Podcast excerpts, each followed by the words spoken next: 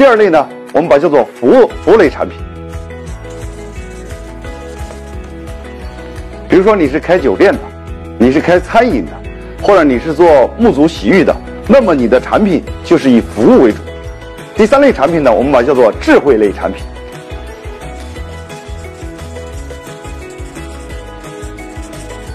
智慧类产品包括，比如说婴幼儿培训、英语培训，包括我们企业家出来学习，甚至包括你的品牌设计、VA 等等，所有的产品无非囊括这三大类。所以说，我们在赚钱之前，首先我们都会选择一款产品，也就是我们要做什么，这是第一个重要的事儿。